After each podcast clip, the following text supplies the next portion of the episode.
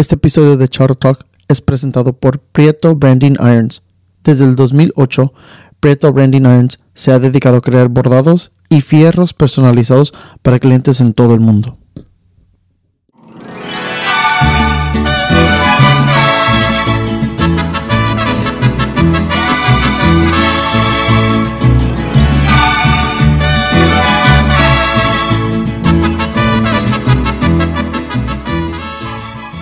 Bienvenidos al décimo episodio de Charro Talk.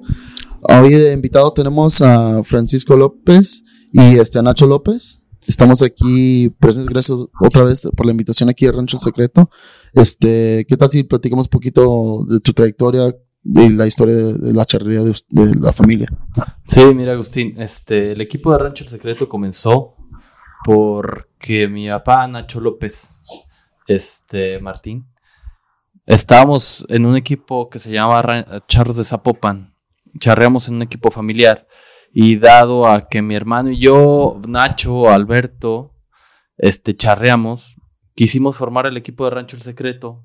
Para, porque la verdad queríamos ahora sí que profesionalizarnos un poco más y hacer mejor equipo. Entonces decidimos ser Rancho El Secreto.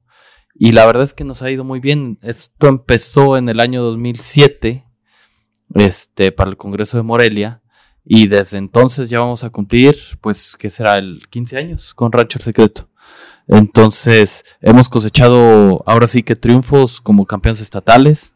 En el, en el equipo tenemos, no sé si sigue activo, hace tres sí. años hicimos el récord nacional sí. de puntuación más alta en un campeonato oficial con 462 puntos.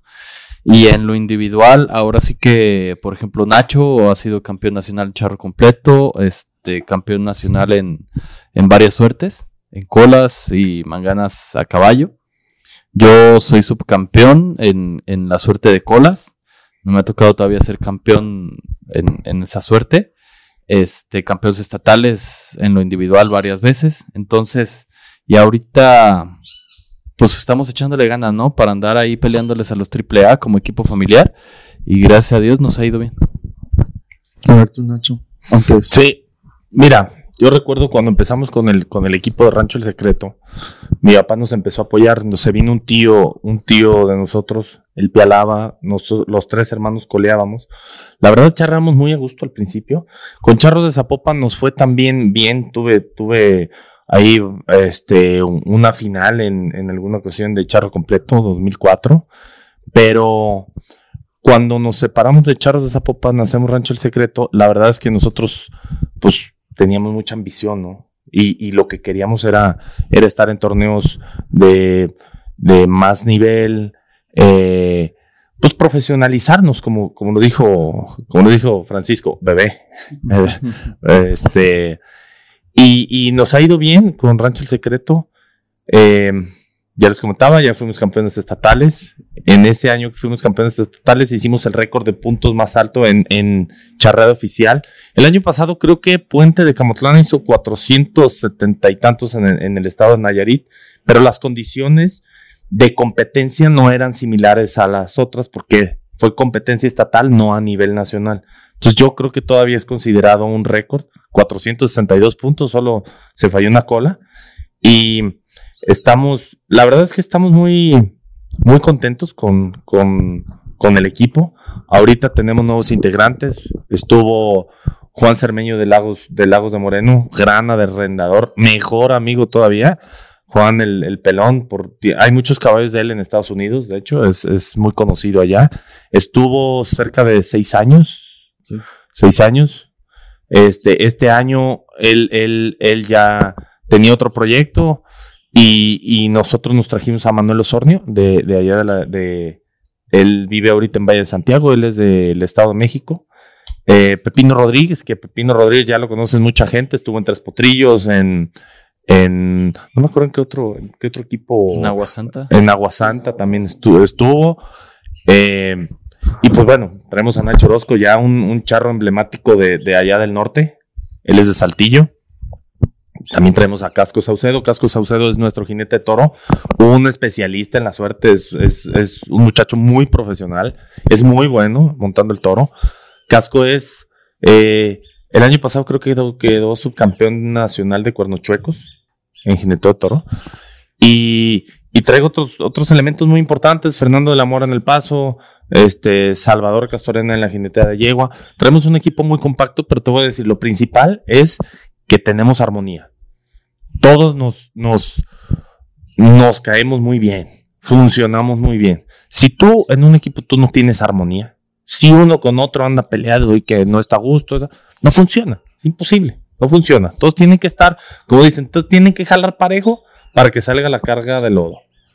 No puede, no puede funcionar un equipo si todos tienen una, mental, una mentalidad diferente, no las mismas ganas.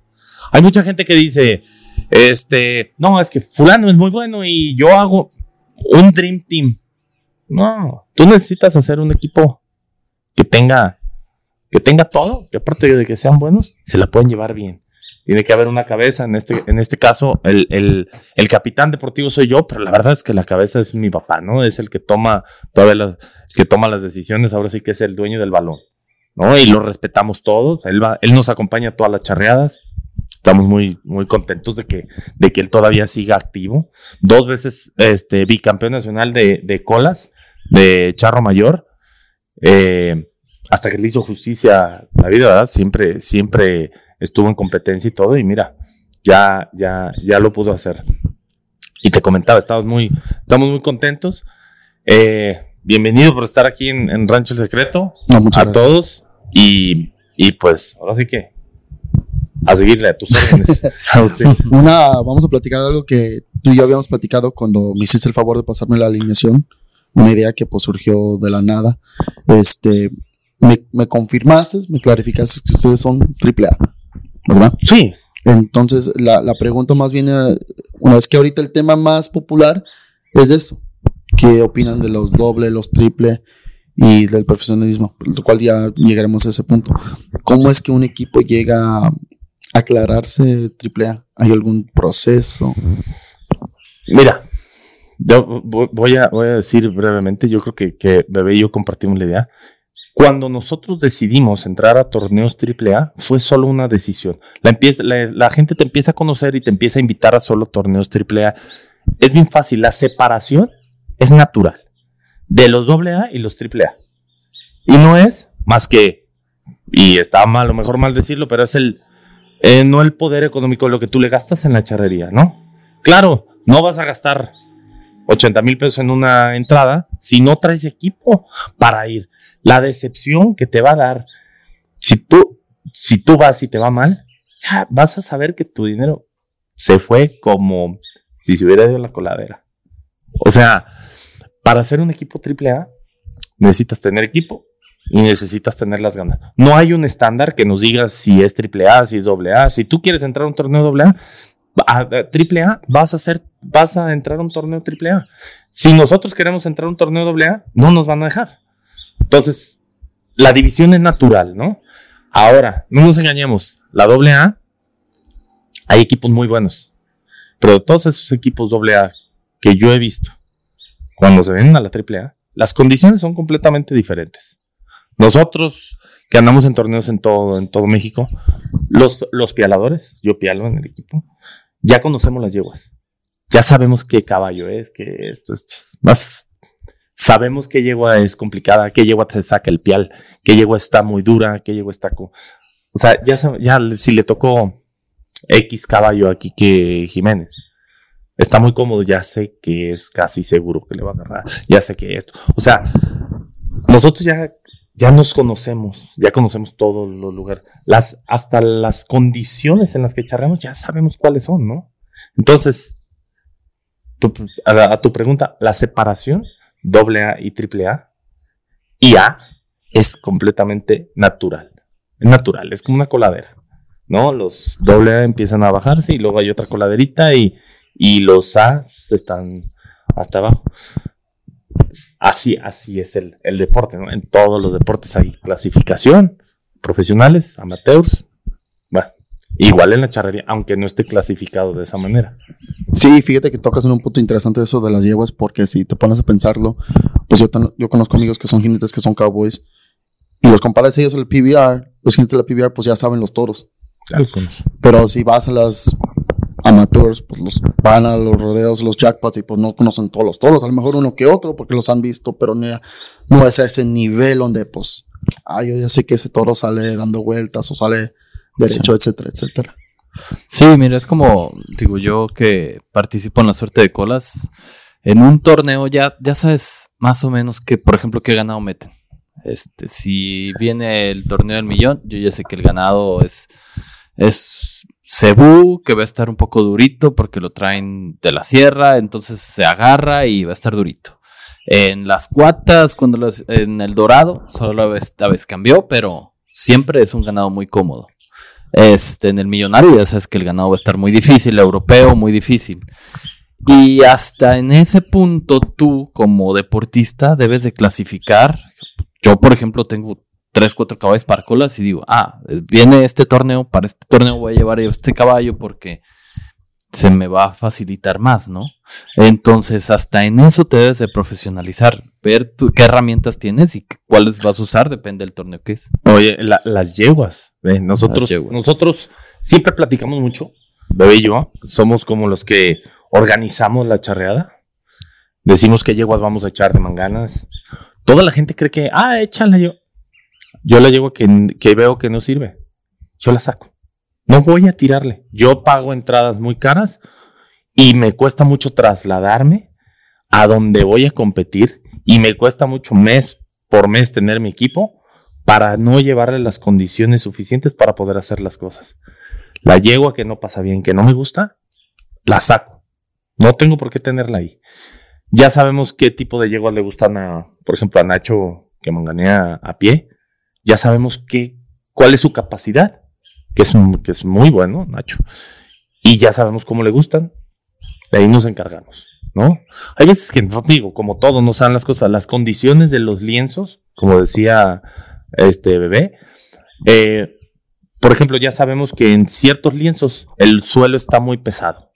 No podemos llevar los caballos de 250 kilos, ¿no? Tenemos que llevar caballos gran- grandes, altos, que aguanten, porque no es lo mismo correr en, en una pista que correr en la playa, ¿no? Y es casi lo mismo.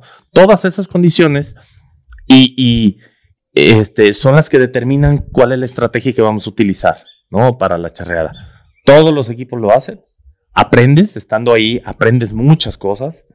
Y Equipos, equipos AAA, Entra- ¿no? sí, Llegas a ese nivel de profesionalización. Es- exactamente. Es, Exactamente. Es, es muy fácil, por ejemplo, ver a las cuatas que tienen Anito Aceves, que pues, él es el que él es el que decide y cómo se van a ir las cosas, ¿no? Por ejemplo, ellos hacen lo mismo que nosotros, nada más llegaron a un punto, ahora sí que no dejan ir. Si te fijas sus puntos malos, casi en ninguna charrea tienen puntos malos.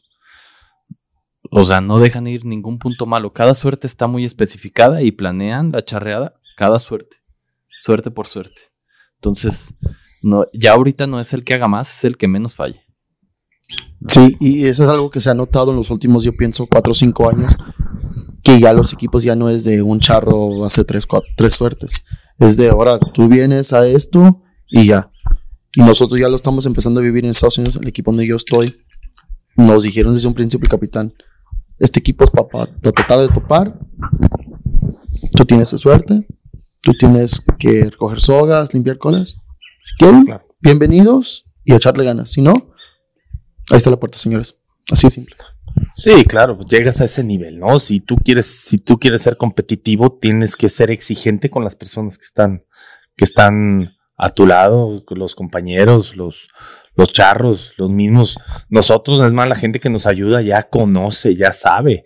Este, eh, tenemos dos, dos caballerangos muy buenos, ya saben cómo hacerle con los caballos, ya saben qué silla, qué silla vamos a usar, qué, montura vamos a usar. Yo, por ejemplo, que, que, que, que usualmente pialo con, con madera, yo ya sé cómo, cómo tiene que ir el relleno, ya sé qué yegua, digo que, que perdón, que yegua, que este, qué montura le vamos a echar, qué suadero le vamos a echar.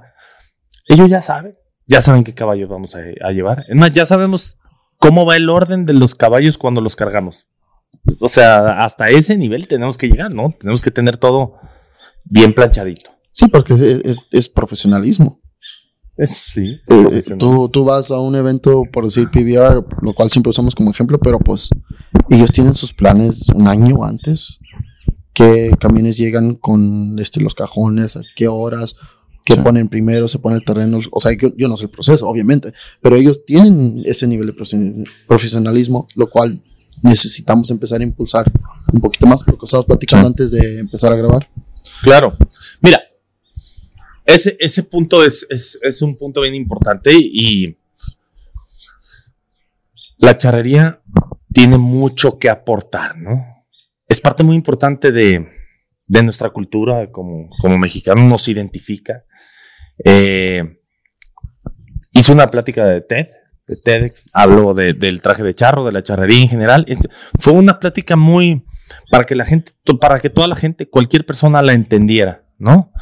Y, y una de esas cosas es, acuérdate que hay una charrería profesional y hay otra charrería, esa romántica, eh, que habla de los valores del traje de charro, de que tiene una cierta idea que no es un deporte, sino es una fiesta y tú vas a convivir y a, y a tomar y a estar con los amigos y hay dos visiones, ¿eh? O tres, o cuatro.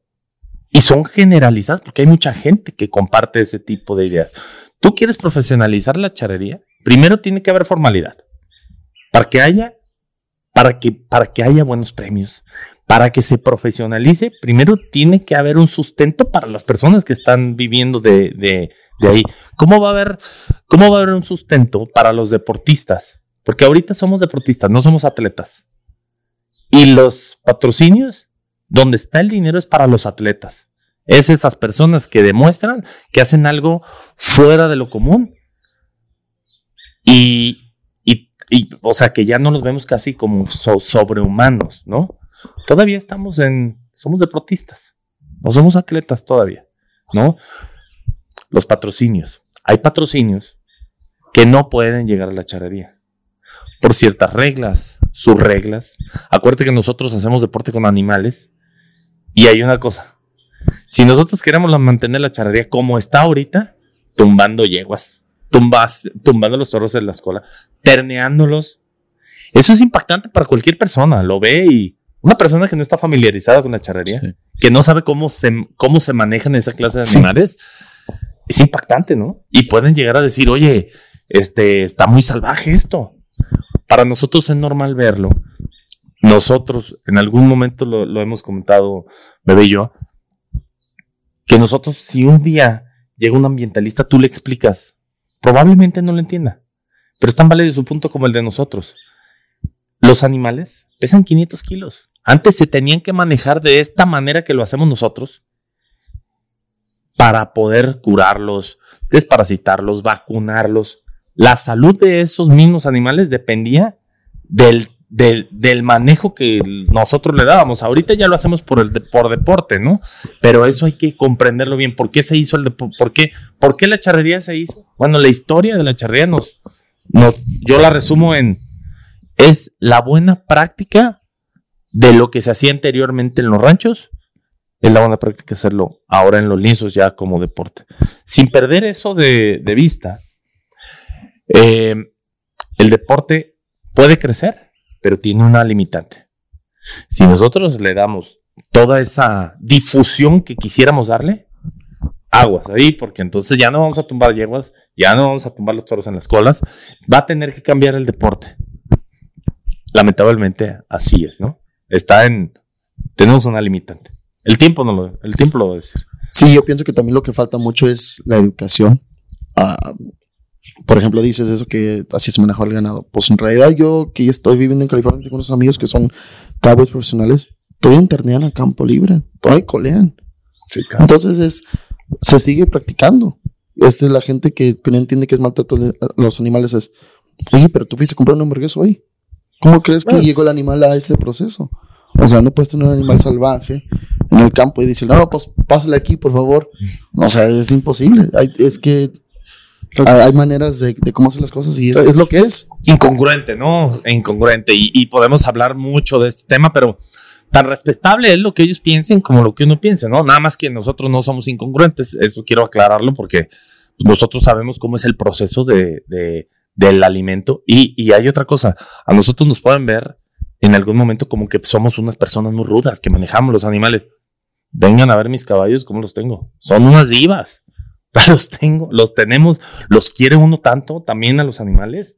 Y ese sentimiento que nosotros podemos tener por los animales nunca es reflejado en el deporte. Tenemos que reflejarlo también. Esa es la parte buena del charro. Nunca decimos nada, pero somos dependientes del caballo.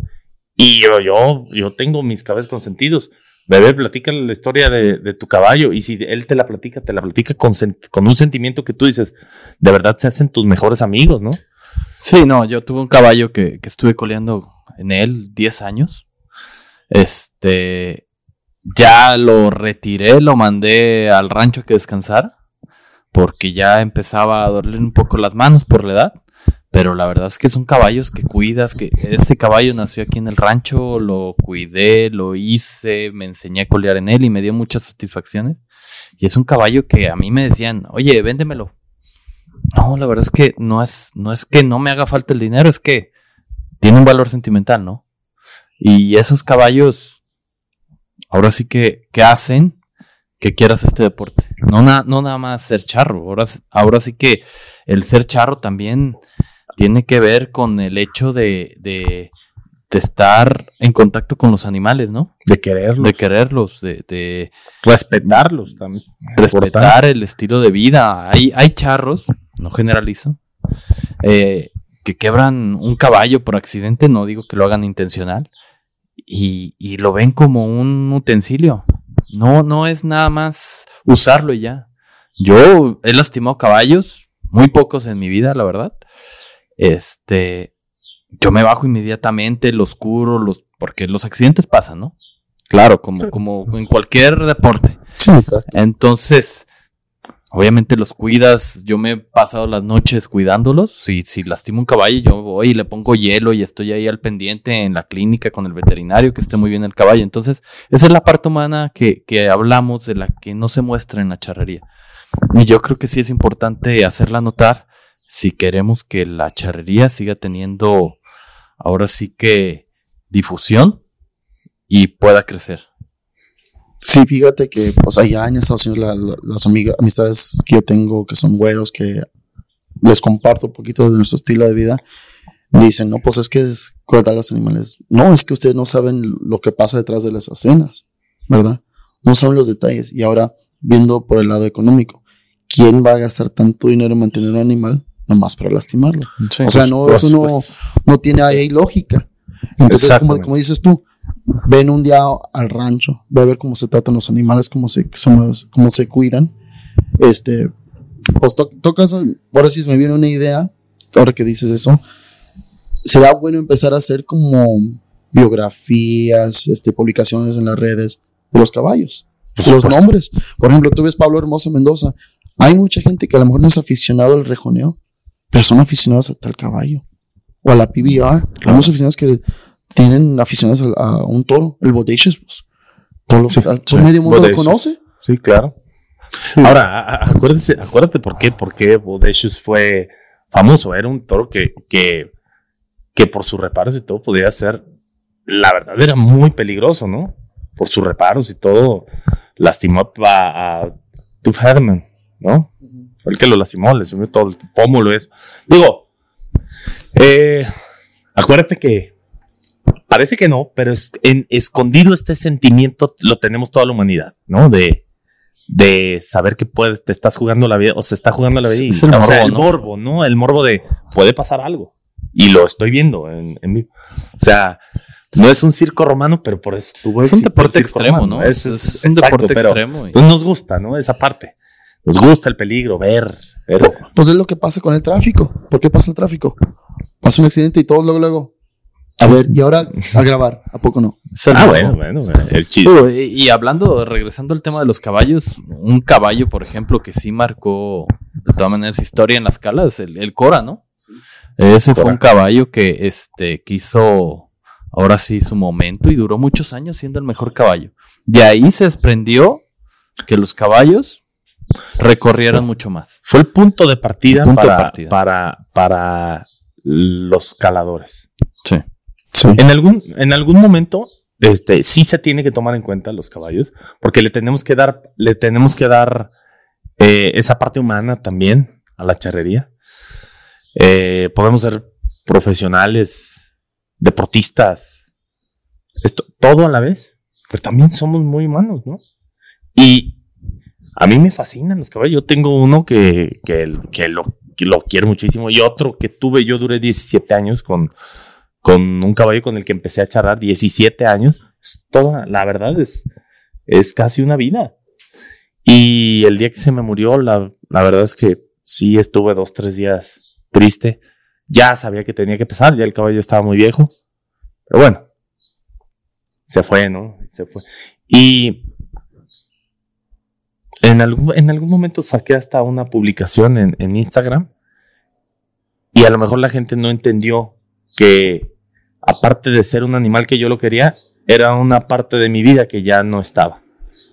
Porque él y yo fuimos compañeros en muchos, en muchas competencias, crecimos juntos, aprendimos muchas cosas, me enseñó muchas cosas. Un caballo es un ser vivo. Te enseña también. Los caballos enseñan a galopar. Tú los empiezas a enseñar y, y los caballos a los tres años, un potrillo, no sabe, a veces no sabe ni galopar en el ruedo. ¿No? No sabe ni andar con la mano que tiene que, ir galopando. A los 8 o 9 años, tú lo cambias y el caballo ya sabe perfectamente cómo empiezan a aprender juntos. Ese proceso y que, te, y que todavía ganes y que todavía haya triunfos, pues, te hace de una conexión con los animales que solo una persona que ha tenido un animal así lo puede hacer. Ahorita está muy de moda y, y, y, esa idea se me vino el otro día a la mente. Tengo un, un, no, no, no voy a decir, bueno, no, pero ya sabes, hay, hay personas que quieren a sus perros, ay, puta, perrijos ya le llaman ahorita. Es muy respetable, ¿no? Y bueno, a mí también me gustan los perros. Y digo una comparación, no, pero el, el, perro es más noble que el caballo. No, se equivocan. Jamás. Un perro puede ser bravo. Y el perro, por instinto, se puede defender y puede ser territorial. Pero el perro tiene 30 kilos. Es lo único que va a hacer a lo mejor es defenderse. Un caballo sabe de su poder, pesa 500 kilos. Si no fuera noble, fueran indomables. No hubiera poder, no, fuera el animal que más mataría gente en el, en el, en el planeta. ¿No? Son tan nobles que sabiendo que son más grandes y más fuertes que nosotros, son serviciales a nosotros. Nos dan servicio. Son mansos. Tú te le, tú, tú te le pones abajo de las patas, tú lo haces, lo acaricias, llegas y todavía es más, lo puedes regañar al caballo y el caballo te va, te va a mostrar su nobleza con las puras orejas. Para mí el animal más noble que existe es el caballo. Es el animal más superior a todos los demás, ¿no? Yo pienso por eso existe ese dicho que los que dicen que el perro es más noble animal de todo el mundo es que nunca han tenido un caballo. Por supuesto. No los conocen, ¿no? No los conocen. Y no han tenido el tiempo para conocerlos del de veras. Sí, no. Y digo, aquí entra también que es un animal de 500 kilos y que no lo puedes meter dentro de la casa, ¿no? También se limita a eso. Tienes que tener espacio para poderlo y tener. Que te, y que te cuestan como y que te universidad. sí, sí, está esa limitante que, que la verdad sí es, sí es bastante grande, ¿no? Entonces, pero hay muchos lugares, ya en todas las ciudades hay lugares que puedes ir a montar y puedes este, tratar de cerca a los caballos. Y, volviendo al tema de, darles difusión a los caballos, creo que ya empezamos en ese tema, ¿eh? Este, yo, por ejemplo, sin, querer, yo, yo quería mi caballo y yo posteaba cosas y, el bananín, yo le decía el bananín, se conoció por todos lados. O sea, el, caballo ya, ya lo conocían. Oye, y hasta me hablaban, oye, ¿y en qué vas a colear? Y vas a colear en este. Y la verdad era un caballo que lo seguían. Fue un caballo famoso de cierta manera en las colas. Y este, que marcó una etapa de mi vida. Y, y bueno, todavía se ganó el premio de retirarlo en el rancho, ¿no? Y ahora, por ejemplo, alguien que lo hace, que lo hace y brilla con eso, es este nuestro amigo Alejandro Goñi es una persona que le da, ahora sí que, mucha prioridad a los caballos, ¿no? no solamente es poderlos tener ese, ese nivel de caballos que son caballos superiores, sino tratarlos como se debe. Y él ha llegado a ese punto, que él presume sus caballos, él, él les da la importancia que deben de tener. Es un espectáculo. Es un espectáculo. Alejandro O sea, Bañez, chiquitete amigazo de nosotros. Es un espectáculo. Es, es admirable lo que él. Y, y ha logrado ciertas cosas en el, en el mundo del caballo. Y, y eso es gracias. Y se le abren puertas, es gracias a que no es tanto la difusión. Es como él se comporta con el caballo. El respeto que les da, el respeto que se me. Lo que hizo en Charros de Acero de, de retirar a, a Canelito, al caballo, este. eh, marcó una época también ese caballo. Considero que probablemente fue. hizo más época el Cora. Pero también este caballo, este caballo fue muy bueno. Hizo muchas cosas él con, con ese caballo. Y el que le haya dado esa importancia nos pone en otro nivel. Qué bueno, qué bueno que ya se han dado cuenta de esas cosas. Ahí es cuando va a haber más apertura de marcas, de ta, ta, ta, ta. Vamos, pasamos a otro nivel. Ahí, eso nos abre puertas, ¿no? Sí, es que como, como dices tú, ah, la charrería, la charrería es una infinidad de posibilidad. La cosa es saber cómo administrarla. Yo pienso que todavía no hemos llegado a ese nivel por límites este, de infraestructura y pues, no sé, como decías tú hace ratito, la cultura también. Sí, claro, tiene que, hay, hay un aspecto cultural ahí. Sin ofender a nadie, pero tenemos la idea de que, y, te repito, la idea de, unos piensan que, no, la charrería es para ir a hacer amigos y tomarte tu botella de tequila ahí. Muy respetable también, ¿no? Es la manera en que ellos lo ven, la manera en que ellos lo gozan. Es como el fútbol, se practica en todo el mundo, ¿no? Ok. Hay quienes lo hacen profesionalmente, son profesionales, son famosos, les pagan mucho dinero. Y hay otros que juegan los domingos y después de ahí se juntan y se echan su caguama. El fútbol también es eso. La charrería también es eso. Ah, Es un grupo de amigos que practican el deporte. Independientemente del resultado, ellos se la van a pasar bien y van a estar en convivencia y van a... También es parte de... Hay una cosa. Es organizacional. Yo confío eh, presidente de la Federación Mexicana de Charrería, Toño Salcedo, amigazo mío, desde hace muchos años. Los mejores campeonatos que se han hecho es en el Pitayo y en particularmente para mí, el Millonario. El Millonario, no podría decirte cuál de los dos torneos es mejor, pero están muy a la par, ¿no? El, la experiencia organizacional que tiene Toño para los torneos, o sea, no se, le, no se le va a quitar nada más porque es presidente. De hecho, se va a potencializar, creo yo. El Nacional de Aguascalientes, considero que hubo dos, tres detalles ahí que, que, creo que no estuvieron bien, ¿no? De, hubo este, personas ahí que, que pararon el, el curso de la charreada, de la charreada y todo eso. Eso no debe pasar. En mi opinión, yo lo rechazo categóricamente. No puede un deportista ser más grande que la autoridad de los jueces. Y aparte, es un eh, es una ofensa a todos los aficionados, a todos los espectadores. Todos los que, no nada más los que pagaron su boleto que estaban en el ruedo, los que pagaron la transmisión, que paren una charreada 10, 15 minutos. Habla muy mal de, de primero de las personas y del orden. Ahí sí, ahí sí yo lo rechazo categóricamente. Hay muchos puntos de mejora. Yo creo que, eh, eh, y te repito, Toño ya lo sabe, es una, tiene la experiencia de los torneos de, del Pitay. No, no hay torneos mejores. Entonces, eh, hay muchos puntos de mejora. Hablábamos hace rato de, eh, queremos buscar que la charrería fuera más, bueno, hay muchas partes por mejorar. Estadística, tenemos que tener estadística.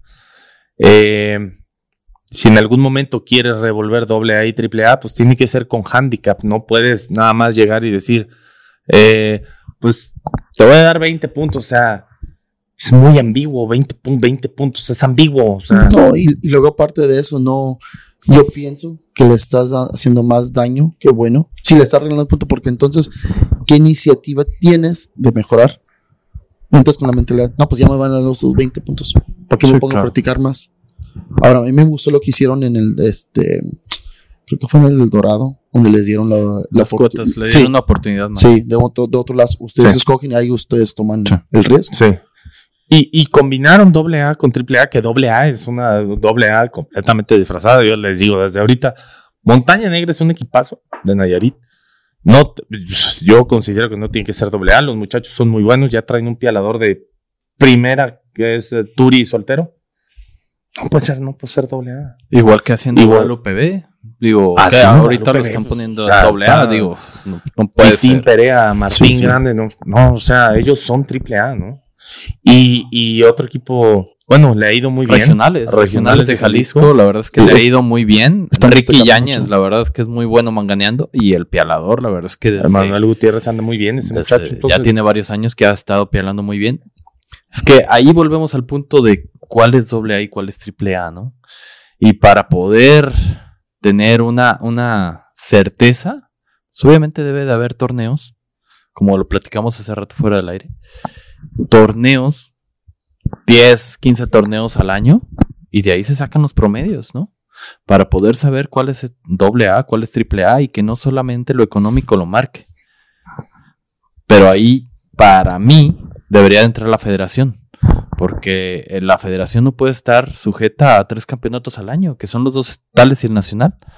Su, ahora sí que su labor debe ser todo el año, no nada más. No, y, y- y tiene el potencial, la, la federación sin duda tiene el potencial, tiene la or- eh, organizacionalmente es el órgano más preparado para poder hacerlo. Y yo te digo, no hay nadie mejor para organizar eventos. Con la formalidad que se hizo en el Rancho El Pitayo, pues que se hacen los eventos, estamos en buenas manos, ¿no? Toño, Toño, te repito, es muy bueno. Hay puntos de mejoras, y esto que estamos hablando de ninguna manera podía ser una crítica, o pues, tómalo como una crítica constructiva. Sabemos que hay puntos en donde podemos mejorar. Queremos tener, queremos tener más patrocinios, mejores premios, más difusión. Ok. ¿Por qué te vas a ir primero? Patrocinios. Para tener mejores premios, porque va a haber más dinero, ¿no? Más apoyo. Y en eso ya viene la difusión y todo empieza, se potencializa todo lo que uno desea cuando tú empiezas a hacer las cosas bien y, y este, bien un plan, con un planteamiento que se tiene que llevar al pie de la letra, ¿no? Hay patrocinios donde no, hay patrocinios, hay patrocinadores que no pueden entrar. Por ejemplo, decían Red Bull. Red Bull no entra, sus políticas a deportes que, que consisten en, en animales. no va, no entra. Monster, Monster sí entra. Eh, Ariat, eh, Justin. Todas esas iban a entrar. Es el mercado que están buscando. Las tequileras, las. ¿Qué otra cosa? Hay unos, este, hasta talabarterías que están, que están apoyando. Ay, ok, ¿a qué otro mercado podemos ir? ¿Cuáles son nuestros números? Necesitamos tener números para poder llegar y decir, hey, en eh, tal campeonato hubo estos alcances, ta, ta, ta.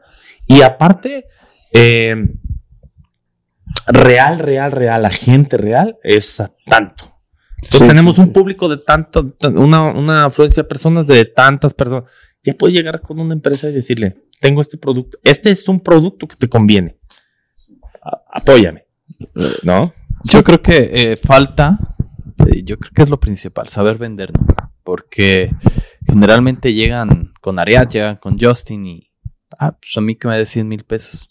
Y sabes que esas marcas, sabes que hay muchas otras marcas que te van a apoyar con muchísimo más, ¿no? Simplemente Ram, Chevrolet, son marcas que te apoyan con muchísimo dinero, que en Estados Unidos apoyan con muchísimo dinero y que aquí en México también estarían disponibles para hacerlo, pero ¿sabes qué?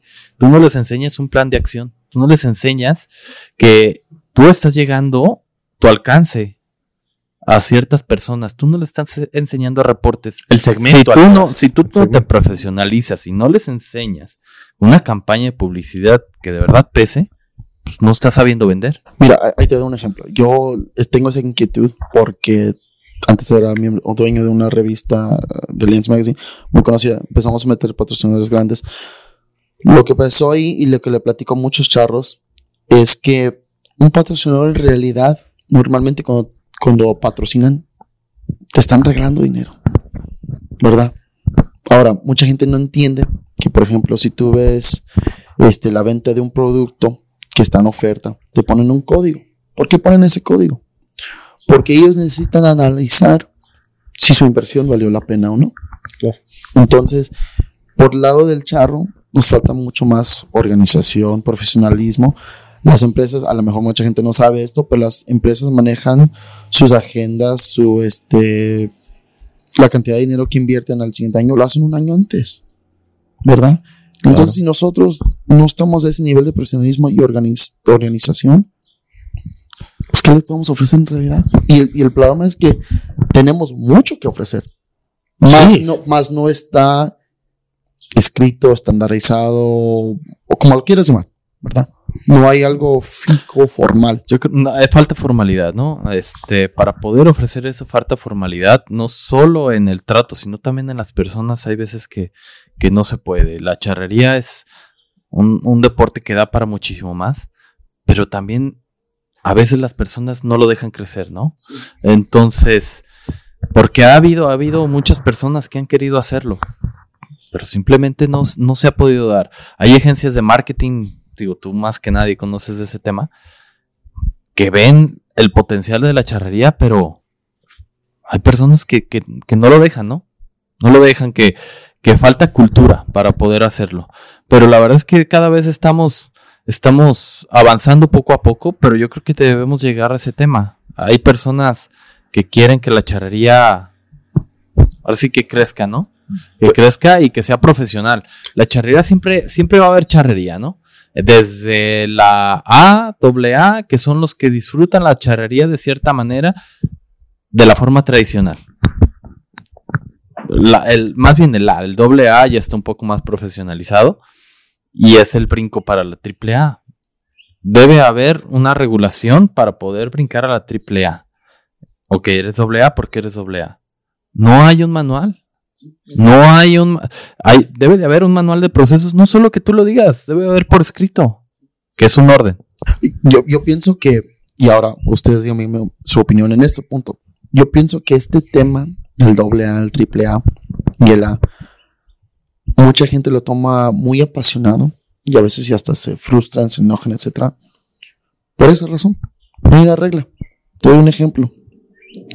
Va un jugador a tratar de entrar a la NFL, a la NFL. Si no le va bien en el combine, no tiene buenas estadísticas, él no se enoja con la NFL él mismo le echa la culpa. Ah, pues no, no llega al nivel, no, no era lo Claro. suficiente bueno. ¿Por qué? Porque existe esta regla. Ya no hay esa um, idea subjetiva, ya es objetivo. Entonces eso es lo Exacto. que primero necesitamos hacer es hacer las cosas bien.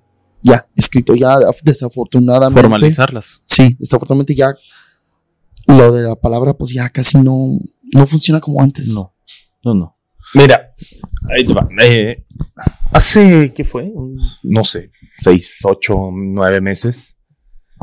Vi que en Estados Unidos hicieron un torneo triple A. Y el cual yo me puse a pensar, dije, "Pa- pa- discúlpame, pero no, no es triple A, ¿no? Pero no es cierto. Es triple A ya. Sí. O sea, porque Es es, lo- que es- iba a comentar. es, este. e- Es muy ambiguo el término triple A y doble A. El que es lo que estamos hablando. No hay un estándar que diga, si tienes un promedio de más de 340 puntos en 10 charreadas contabilizadas, no eres triple A. Ahora, parte muy importante. En la triple A las condiciones son diferentes. Hay, hay charreadas doble A que se ven, no, hicieron 400 y tantos puntos. Sí, bajo esas condiciones, los triple A llegan y hacen 460. Simplemente vamos a ver el promedio. En el lienzo acá de Nito, en el torneo pasado, la verdad es que las cosas estaban muy cómodas y se prestaban para hacer muchos puntos, ¿no? Quiero que veas el promedio en el campeonato del millón. Los promedios de los equipos van a bajar. Y, y- y bajan exageradamente entre unos 60 a 100 puntos. Fácil. Sí. Fácil. Fácilmente. Son las condiciones. No son lo mismo. Entonces, primero, para hacer una clasificación, tienes que hacer otra clasificación de torneos.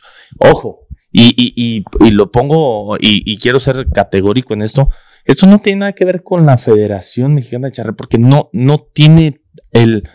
aunque sí puede llegar a tener el poder, no puede meter las manos en todos los torneos que se hacen. Es imposible, ¿no? Esto es un trabajo de todos los que organizan torneos, el cual, si quieres crecer, por ejemplo, el torneo millonario no tiene nada que ver con la federación. De hecho, el torneo del millón no tiene nada que ver con la federación. El torneo del centenario no tiene nada que ver con la federación. Sin embargo, son los mejores torneos.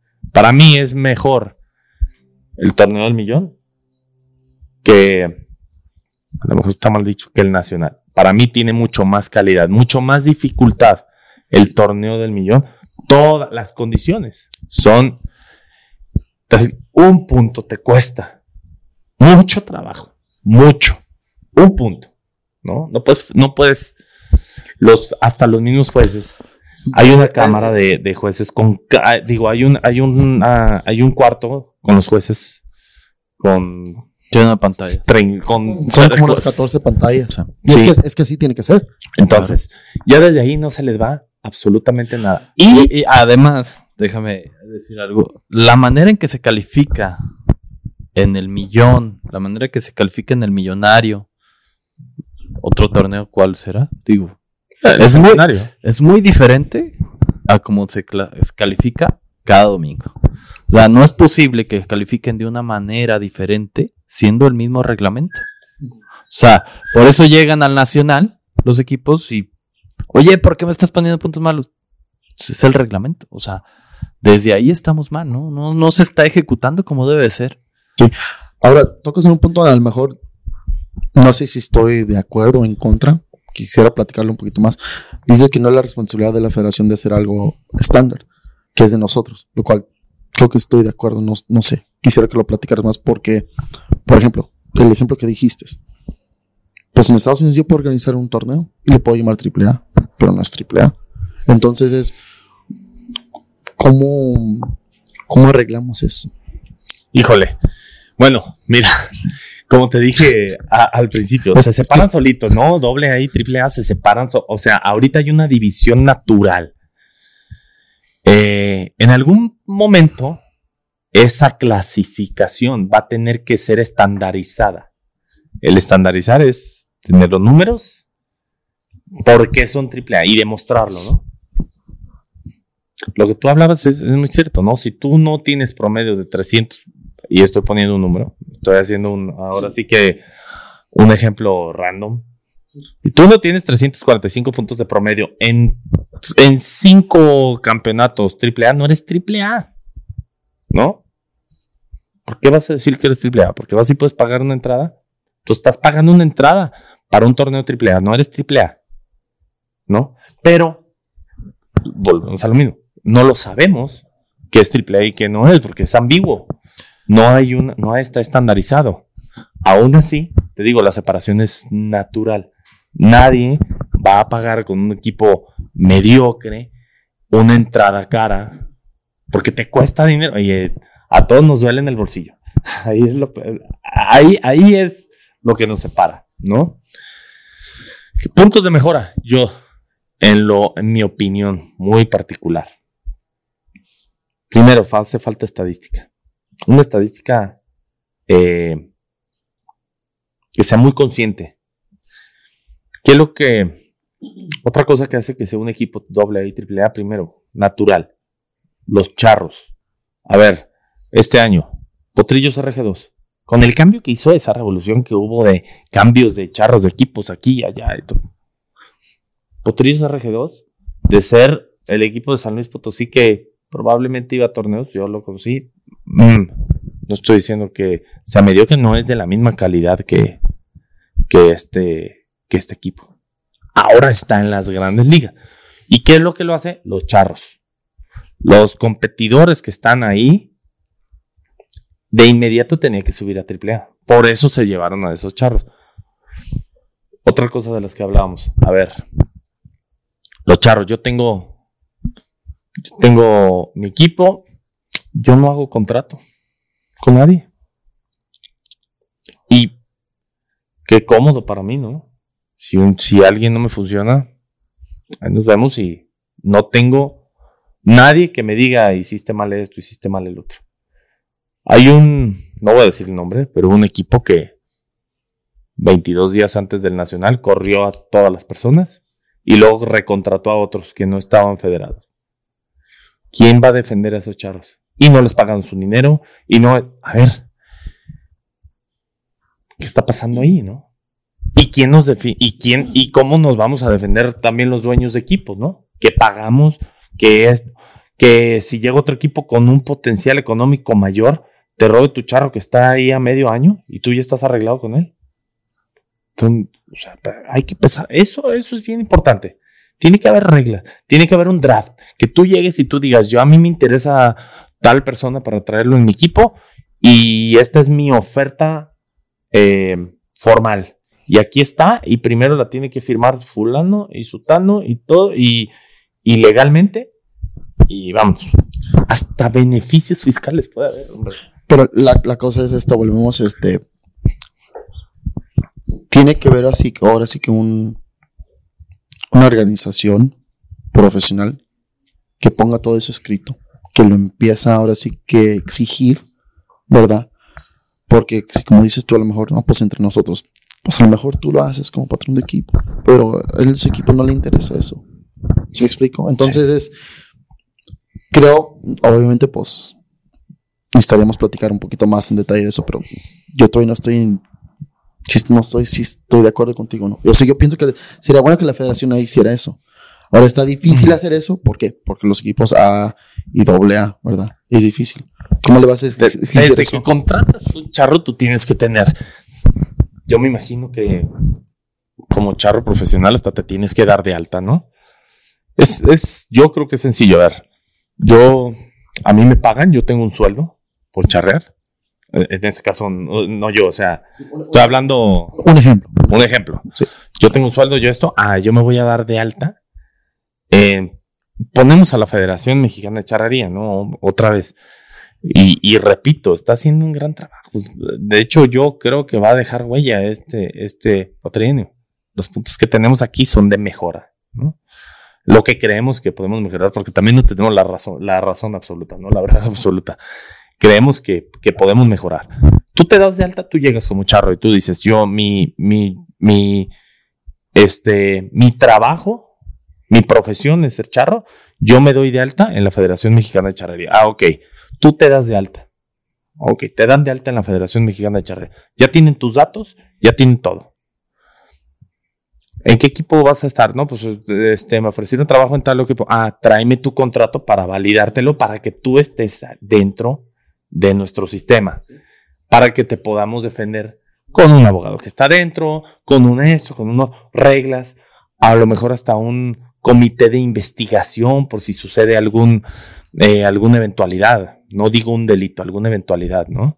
A los equipos y a, a los dueños de equipos, la charrería hasta cierto punto te puede dar hasta beneficios fiscales, ¿no? Tienes que gastar el dinero en otra.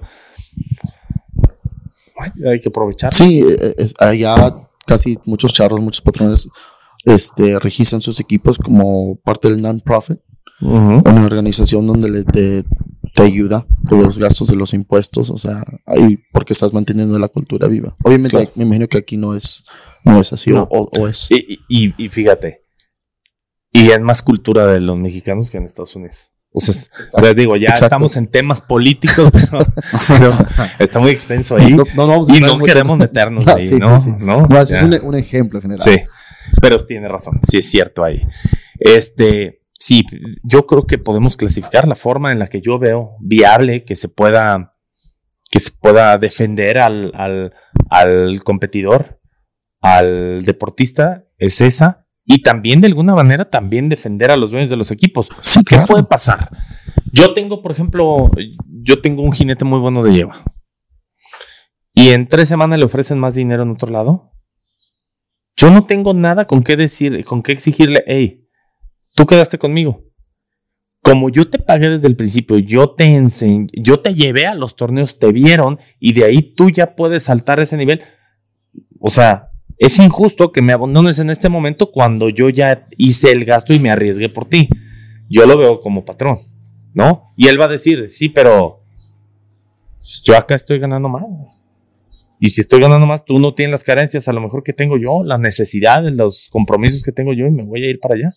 Y tan válido es su punto como el mío. En ese momento, lo único que nos marca es la ley. Recuerda, esto, esto en alguna ocasión me lo dijo eh, un buen amigo de mi papá, Manuel Barba. Si ve este programa, le vamos a mandar un saludo de Alteña Z.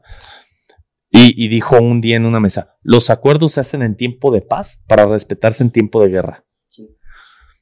Ahí, ahí, por eso se hacen los contratos. Sí, y yo por eso, por eso exactamente existe un draft a un tiempo. Y por ejemplo, los equipos, la NFL, lo cual lo transmiten en vivo y puedes ir a verlo ahora con la tecnología, lo puedes regresar a ver. Pero les dan una cláusula de tiempo. Sí. Y hasta cierto tiempo puedes entrar, hacer cambios entrando a las playoffs.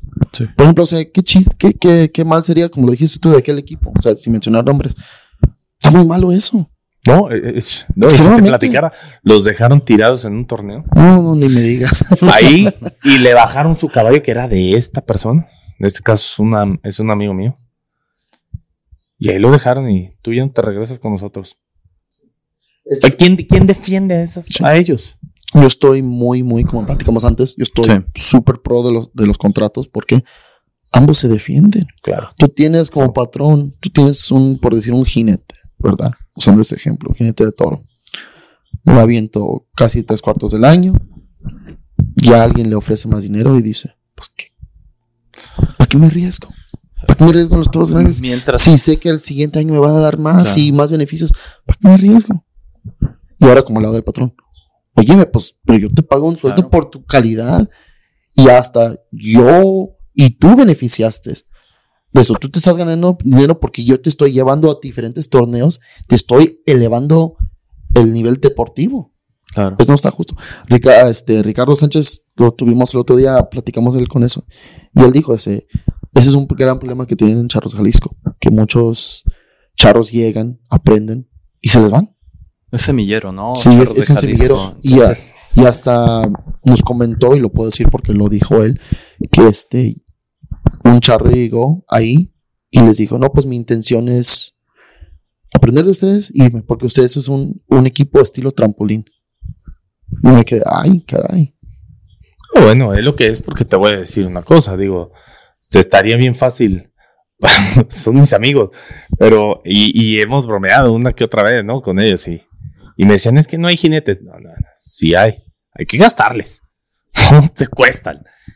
Ya ahorita, si quieres andar en, en- en un nivel triple A en esos torneos, te van a costar y, y ya te cuestan mucho. Entonces, si quieres agarrar muchachos para enseñarlos, tú sabes que los vas a enseñar y se van a ir.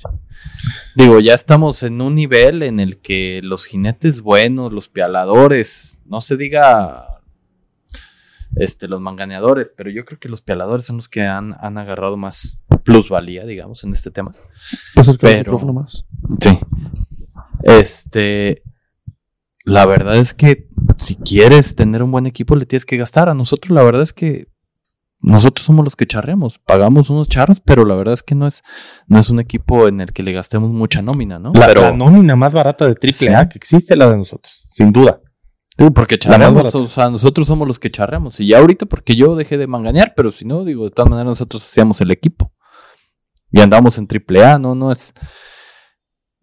Ya entra un tema de dinero y mientras haya dinero de por medio es... Tienes que darle una formalidad. Y se necesita un contrato. Ya hay un intercambio, tus servicios, yo pago. Hay que darle formalidad. No, más los beneficios. Accidentes. Eh, Nunca hemos, no, no hemos tratado ese tema, pero imagínate. Es un deporte de alto riesgo, ¿eh? Yo en días pasados me, me casi me, me cercé en el dedo, en un pial. A ver, en caso de accidente, tú pones en el contrato, en caso de accidente, pues tú también pues, tienes que seguirle pagando, ¿no? Al, al muchacho. Tú tomas esos riesgos. En el contrato, por ejemplo, en ciertos deportes, a los deportistas que se lesionan, se les da la mitad de sueldo. Tú, tú te arreglas en el contrato. A fin de cuentas, el contrato es como tú quieras hacerlo, ¿no? Ah, se lesionó Neymar. Ok.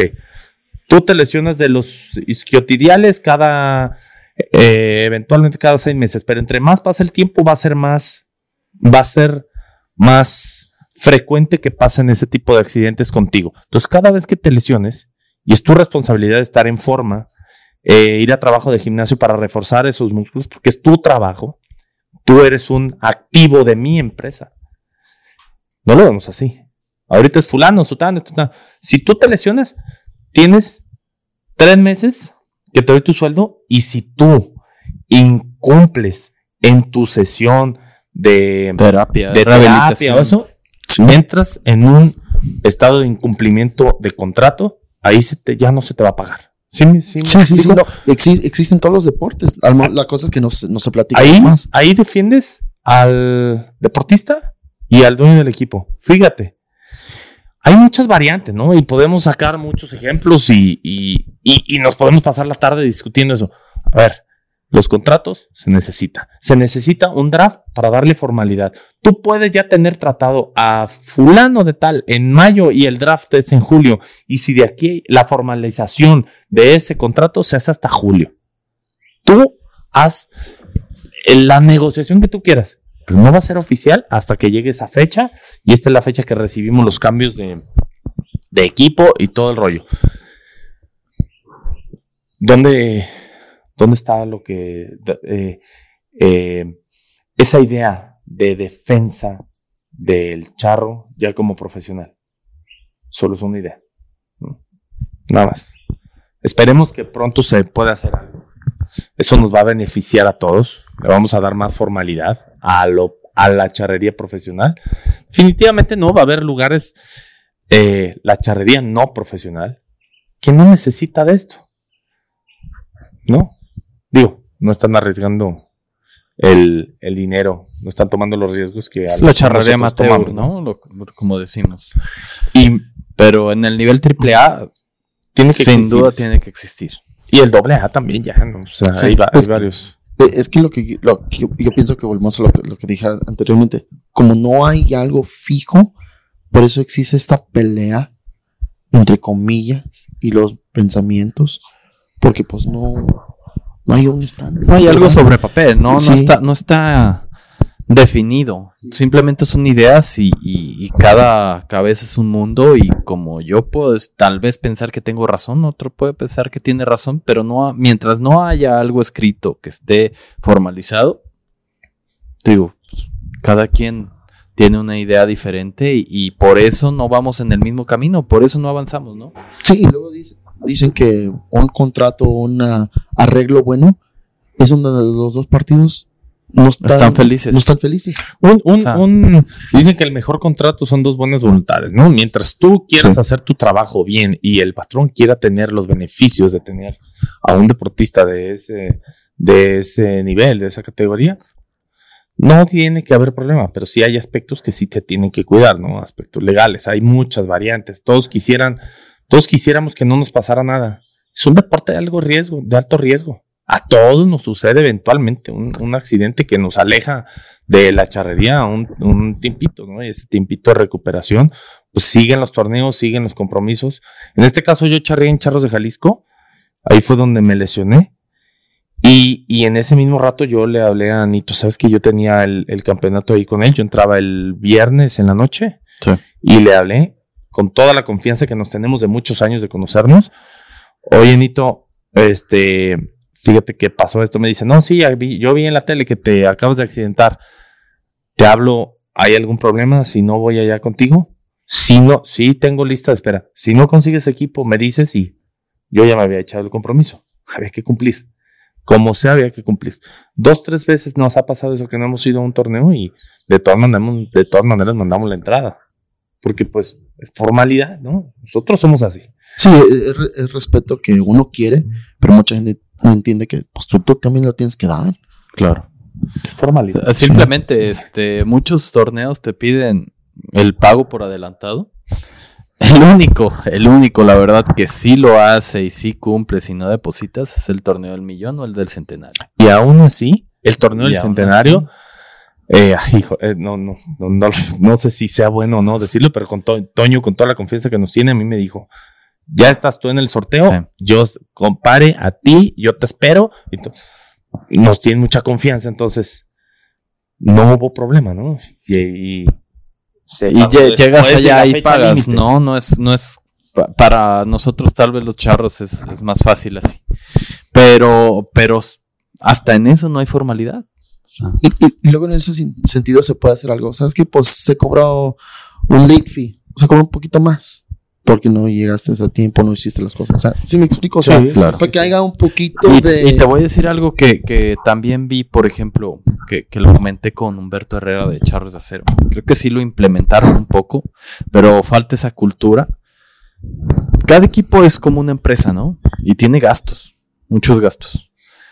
La mayoría de esos gastos son no deducibles, no los puedes deducir. Entonces es una carga fiscal pesada.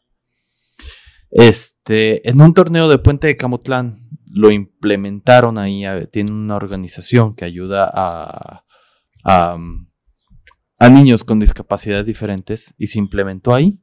Entonces tú podías, de- tú podías depositar y, era deducible porque tú lo estabas este, como aportando, como cuando lo donas al Tenetón, es una donación. La mayoría de los campeonatos pueden hacer eso. A una organización la pueden ayudar, un porcentaje, y que ese dinero sea deducible para todas las entradas. Y ahí es un hueco que no se está viendo. Y para nosotros los charros es de gran ayuda. Sí, lo estamos viendo ¿No? ya en Estados Unidos con Clásico de las Américas. Han- han ido, ¿verdad? Sí, Sí, yo, yo sí. voy cada año, de hecho, para allá. Sí. Pero este año que, que vaya, vaya todo el equipo, ¿no? Allá a Pico Rivera. Eh, mis, mis parientes, uh, amigos ya de muchos años, los López, de ahí de Pico Rivera. Sí, entonces sí existe. De que se puede, se puede. Se puede hacer y la verdad es, es un tema económico que puede ayudar a que a darle más formalidad a las cosas, ¿no? Todo se puede hacer queriendo. Y creo que habemos muchos charros que tenemos este, la capacidad o tenemos muy buenas ideas y que podemos aportar un poco más a la charrería. Sin duda alguna, nuestro presidente Toño es una persona muy capaz en todos los sentidos, por eso está ahí. Y yo creo que puede hacer las cosas muy bien. Este. Otro tema que a mí me gustaría agregar, fíjate que este, yo, yo estoy, yo vivo del lado también de, de la parte de escaramuzas. Mi esposa es de las Saltinitas de Guadalajara. Y este, muchos años han peleado las escaramuzas por un lugar para votar o que se les tome un poco más, ¿no? La charría también es, es incluir un poco más a las mujeres. Este, las mujeres no tienen ahorita ningún voto, ¿no? Ellas no pueden votar. Los charros simplemente no podemos votar donde es un nacional. Simplemente es dedazo. Yo creo que ahí también es un punto de mejora en, en abrir a dónde queremos ir los charros. Que hay ya para organizar un nacional, no cualquiera puede hacerlo, tiene que ser un gobierno. Porque no le da lo económico para organizarlo a un particular. Sí, y, y precisamente de eso se trata los podcasts, lo que empezó Celso, que se escuchara todo esto. Porque, la, opinión, pues- la opinión de mucha gente, ¿no? Definitivamente, y, y- y te voy a decir, eh, no es lo mismo que nosotros estemos hablando como un equipo AAA queriendo formaliz- formalizar el deporte, ta, ta, ta, ta, etcétera, a, a que hable otra persona de los deseos que él tiene para poder estar en una mejor situación, no deportiva, sino en una mejor situación en, en el deporte, no para, para él, oye, pues apóyanos en esto, apoyo en esto, en lo otro, todo. Son diferentes las exigencias, ¿no? Para, para nosotros, las mejoras que se puede hacer en, la, en, en, en nuestro deporte van directamente a difusión, a económico, mejores premios, que nos cueste menos, que ganemos más, que, que tengamos mejores seguros, que tengamos, o sea, podemos hablar de muchas mejoras que se pudieran hacer. No se pueden hacer todas de una, de un, de un jalón, ni un presidente con todo el, el- un presidente de, de un país con todo, con todo el equipo que tiene y todo, no puede mejorar un país en dos o tres años. Un deporte es lo mismo. Pero es un trabajo. Deberíamos de, de, de ver bien que a dónde queremos llegar. Y, y la charrería tiene mucho potencial. Mucho potencial. Hay mucha gente que tú a la charrería o la odias o la amas. No hay de otra.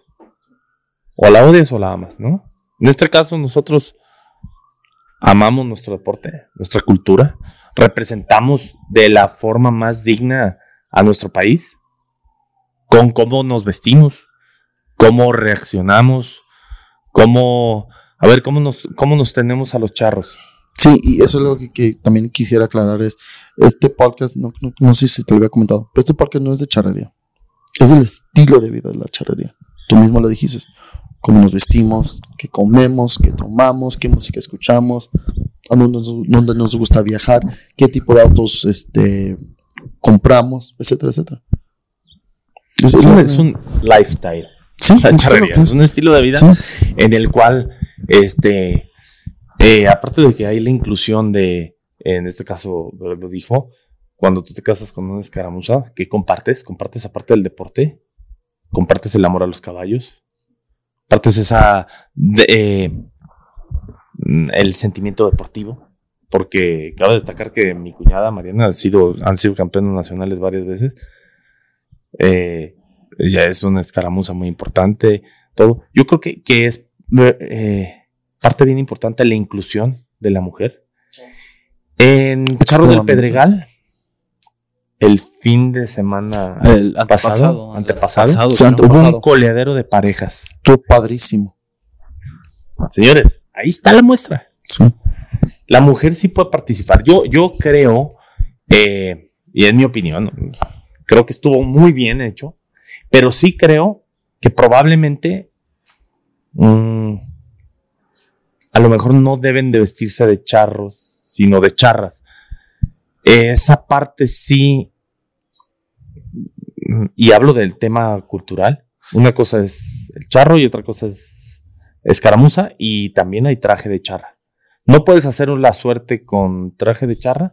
Ah, ok, buscas algo que sea parecido, pero sí tiene que haber una diferencia. Parte importante de nuestro deporte es cómo nosotros representamos nuestra cultura con nuestro, con no, no quiero Con decir uniforme, con la vestimenta Sí. de charro.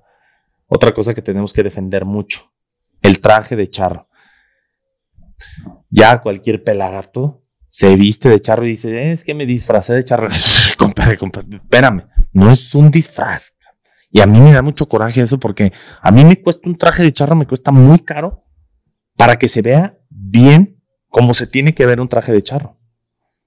Para que cualquier pelado se ponga un traje y, y voy a decir el nombre del artista, este, este tipo Cristian Odal, todo tapado, eh, traía una tejana rosa, traía una tejana rosa, un traje de charro acampanado rosa que parecía traje de charro con un moño. Sí, sí. O sea, yo me siento completamente ofendido Claro. por este tipo de imágenes y todavía que salga y salgan orgullosos. En alguna ocasión yo tuve una discusión con una persona porque el Comité Olímpico quiso implementar como el uniforme del, de, la, del, de, de los, de los atletas como si fuera traje de charro. Como si fuera. Pues no es un traje de charro. Traje de charro es traje de charro. Punto. El traje de charro se viste de esta manera, de esta manera, de esta manera. ¿Quién- No, y tenemos que defenderlo. ¿eh? Sí. Si no lo defendemos, cualquier pelagato se va a vestir de charro y va a decir que es charro. No es charro. Y no es patrimonio de la humanidad, no es patrimonio cultural del país. No es, no son dueños del país. No, tenemos que respetarlo. Si no lo respetan, no te lo puedes poner. Sí, este, yo estoy infinidad de veces contigo de acuerdo. Alguien me hizo un comentario hace como un mes que me, me impactó mucho y lo que fue fue que esto, pues ¿quién tiene la culpa? Me puse a pensarlo y me dejó pensando. 10, 15 minutos. Ya no dije nada. No, pues no sé. Me dijo, ustedes los charros, ¿por qué? Porque no educan. No hay, Necesita, no hay culpa. hay, se requiere más difusión, más educación para que la gente entienda. Fíjate, me pasó esto. Ahí yo creo que no hay culpa. Yo creo que nosotros somos responsables. La culpa es también el que se pone el traje de charro debe de saber qué se está vistiendo. Oh, sí, tú no claro, te vistes, claro. tú no te vistes con una bata de doctor y vas a un hospital y ay, no sé por qué me confunden. Ey, compadre, Sí. te confunden porque Sí, traes una bata de doctor sin ser doctor. Ah, la venden en todos lados, ¿eh? Y te la puedes poner y puedes parecer doctor, pero no eres doctor. En este caso, yo no digo que nosotros, los charros, no representemos al país y seamos los representantes de todo el país. Hablé del sombrero de charro. A ver, venden unos sombreros de charro en el aeropuerto, ¿no? Es el mundial y se venden más sombreros de charro que nunca. Y todos en todo el mundo nos reconocen porque traes tu sombrero que le caben como 17 tortas de jamón ar- arriba, ¿no? Y está muy chistoso, y está muy chistoso el, sombrero y, todo. Y, ah, eres mexicano porque traes el sombrero de charro. Y todas las personas que se lo ponen saben lo que significa. No lo sabemos ni siquiera los mexicanos. No hay culpables. eh. Hay responsabilidad, tanto del que, se viste como de nosotros los charros. Y te voy a decir que también nosotros, si hasta cierto punto, hemos sido re- irresponsables en esa parte. Yo veo muchos charros que llegan, yo lo he hecho, te lo digo, yo lo he hecho. Pantalón de charro y playera, para andar a gusto, porque vas en el coche, vas en el coche, no estás al... Pero mi responsabilidad es, en cuanto me baje, me pongo y me visto de charro, me pongo el moño y me pongo el sombrero y tengo que estar bien vestido de charro. Y moño, y moño hasta el terminar Y la moño. chorreada, ¿no? Porque muchas veces. y todavía si terminas y Sí. sigues vestido, el, el traje de charro incluye el moño y todo lo que te quieras, todo, no te vas a poner adorno, te vas a poner lo que necesita el traje de charro. El respeto empieza por nosotros mismos hacia el traje de charro, ¿no? Pero ¿dónde está esa, eh, esa ley que no está escrita que nos diga el traje de charro se viste de esta manera? Pues es lealtad, en realidad. Es lea- Es lealtad y solo pasión. lealtad. Es solo lealtad. Y te digo, ahí, en este tema que es completamente cultural, no es deportivo, la charrería, el que sea presidente de la charrería, debe de ser durísimo con eso.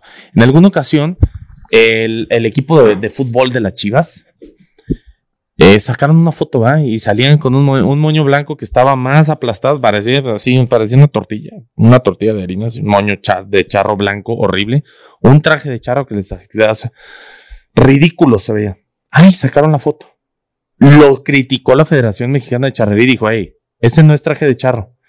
Y el señor Jorge Vergara, que como, como empresario y todo fue, fue muy bueno, no entendió esa parte y, no- digo no entendió, aunque se me hizo de muy mal gusto, yo me sentí ofendido. Y dijo, "Ja, la Federación Mexicana de Charrería me dijo eso. ¿Qué es la Federación Mexicana de Charrería? ¿Qué es? Es el órgano que defiende el traje de charro. Y la verdad es que si no saben utilizarlo, pregúntenos. Pregúntenles a los charros. Ah, te lo vas a poner así, así, así, así. Estas son las reglas para vestirte de charro. Si no, no te vistas de charro. Los artistas. ¿Cómo? Y, y- y este, este artista fue Cristian Nodal, ¿no? Este pela. Y hasta coraje me da acordarme del, del traje de charro que Sí, traía. sí, yo, yo también. Rosa. Sí. No puede ser posible. Es alguien que está representando a la cultura mexicana y que salga así. Es una falta completa de respeto a todo el país. A mí se me hace lo que me, me dio a mí más, hasta más coraje de eso, fue que pues andaba con tanto tiempo con Pepe Aguilar. Pepe Aguilar es una persona que respeta y ama Sabe, esto. sabe, mucho. Claro, sabe mucho. Y ha innovado nuestro, nuestro atuendo. claro. Ha hecho muchas, muchas cosas positivas en el deporte. Entonces yo pienso, pues, si andas con este pelado y lo ves al diario, la semana, Preguntas, sea, ¿no?